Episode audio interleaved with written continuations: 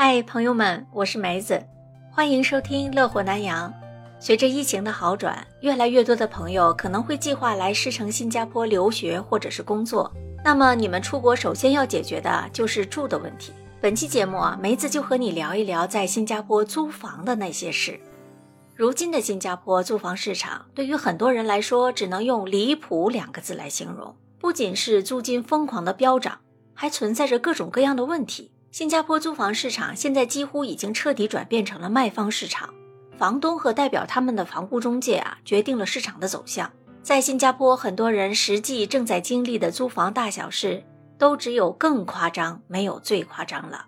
根据新加坡本地媒体《联合早报》报道，最近啊，在新加坡工作的租客金女士，她就遇到了一件烦心事。原本已经订好准备租下的房子，结果却遭遇临时变卦。因为他遇到了一名无良房东，损失超过一万新币，人民币五万多块钱呢。这名无良房东啊，不仅无故搞消失，合约期内呢还把房子转租给他人，最后还不退定金，真的是太不讲道理。事情是这样的，金女士在去年的十二月，通过一名房屋中介啊，找到了一间三室一厅的房子。三室一厅呢，在新加坡是属于四房式的组屋。当时啊，她和房东商量好了。一个月的房租是三千三百新币，租期是两年。还没有正式签合同的时候，女房东就一直催着她要交房租，实在是拗不过。金女士就预先支付了一个半月的房租。之后呢，在房东的软磨硬泡之下，等到今年的一月要签租房合约的时候，她又交了另外一个半月的房租。还没有住进去，金女士就一共交了总计九千九百新币的房租啊，以及三百一十六新币的印花税，总共超过了一万新币，一共是五万多人民币呀！一下子交了两个月的房租，还有一个月的定金，金女士就觉得了，这就是板上钉钉的事儿了，于是立即安排家人和朋友准备搬迁了。可是没成想，到了约定好入住的那一天，事情突然就发生变化了。二月十五号。当一切准备就绪之后呢，金女士联系房东，房东却告诉她身处国外，没有办法回到新加坡履行合同。更令人感到玩味的是，第二天，房东直接给她发信息，说自己因为生病正在医院接受治疗，短期内没有办法回来新加坡了。一顿操作下来，金女士才开始怀疑，但是呢，她还是觉得多一事不如少一事。现在在新加坡租房子不容易啊，只要最终能够入住就好了。也就没有再多说什么。之后，房东又找了各种理由推诿，说到二月二十八号才给他钥匙。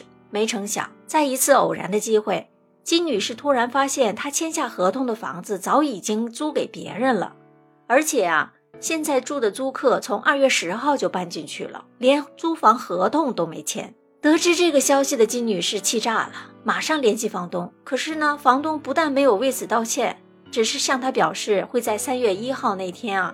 将之前所有的房租全额退还给他，结果等到了退款的那一天，房东又突然临时变卦。没成想啊，这个房东很不讲究，签好的合同都能作废，还拒不还钱。一直到三月十号，房东都一直推脱不还钱，甚至还直接告诉他，你要是不满意的话，可以直接报警处理。在这期间呢，金女士和中介数次找上门，甚至还根据资料找到了房东的公司，却始终找不到人呢。在房东数次失联之后啊，忍无可忍的金女士终于决定将他告上小额赔偿法庭，讨回自己已经支付的一万多新币。与此同时呢，她也不排除要找那些专业的讨债公司，把自己辛苦赚来的钱讨回来。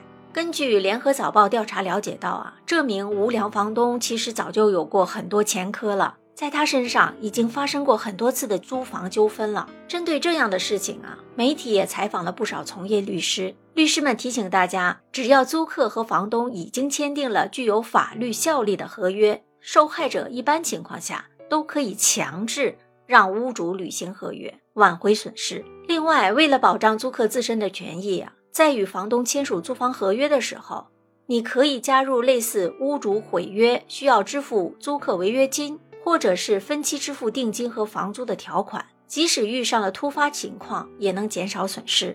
其实最近几年，随着新加坡租房市场越来越火热，像金女士遇到的租房问题，最近都时有发生。在网上，很多网友对新加坡的房东们大倒苦水，控诉自己在租房时遇到的种种经历。在新加坡租房子，很多人眼里就等于开盲盒一样。哪怕是真的租好了房子住进去了，也会遇到各种各样的问题。新加坡的奇葩房东啊，千奇百怪的行为让人无法理解，非常没有人情味儿。比如说，在疫情期间，有些公司会安排居家办公，房东因为租客居家办公这件事觉得心里不舒服，就突然赶他走。还有啊，有的租客明明已经交了房租，却被房东诬赖没有付租金，就是因为现金交付的时候没有写收据。所以啊，朋友们交了房租一定要记得写好收据，一式两份，留下证据。最令租客烦恼的事，就是住了好几年的房子，房东临时突然涨租金，还理直气壮地说。我这已经是给你打了折的价格了，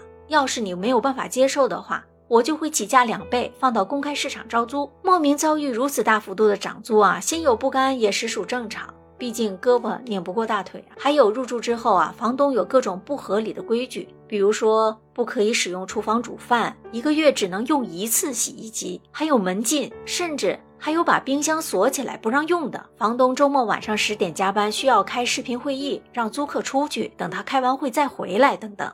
作为法律严明的新加坡，为何会出现租房市场的种种乱象呢？其中有个重要的原因啊，就是和房屋中介有关系。中介提成目前正在成为那些为租客和房东服务的不同中介竞争的新目标啊。因为为房东服务的中介有可能需要和那些为租客服务的中介提成中分享同一杯羹，因此在选择的时候，有中介的潜在租客将有一定的几率被很自然的过滤掉了。甚至在有的时候，为房东服务的中介询问另一方中介的第一句话，不是问潜在租客的个人信息，而是询问你有向你的顾客收提成吗？无法尊重房东和租客的利益，只是为了金钱而在中介内部达成了共识，自然就会让租客遭受损失。但是很可惜，目前新加坡的市场和政府对于这个问题的监管并不足够。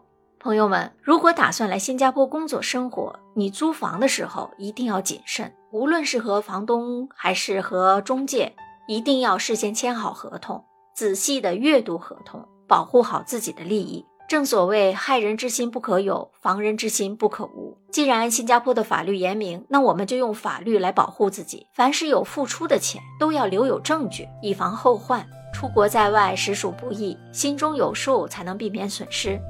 欢迎大家在评论区留言讨论，感谢你的聆听和支持，咱们下期节目再聊，拜拜。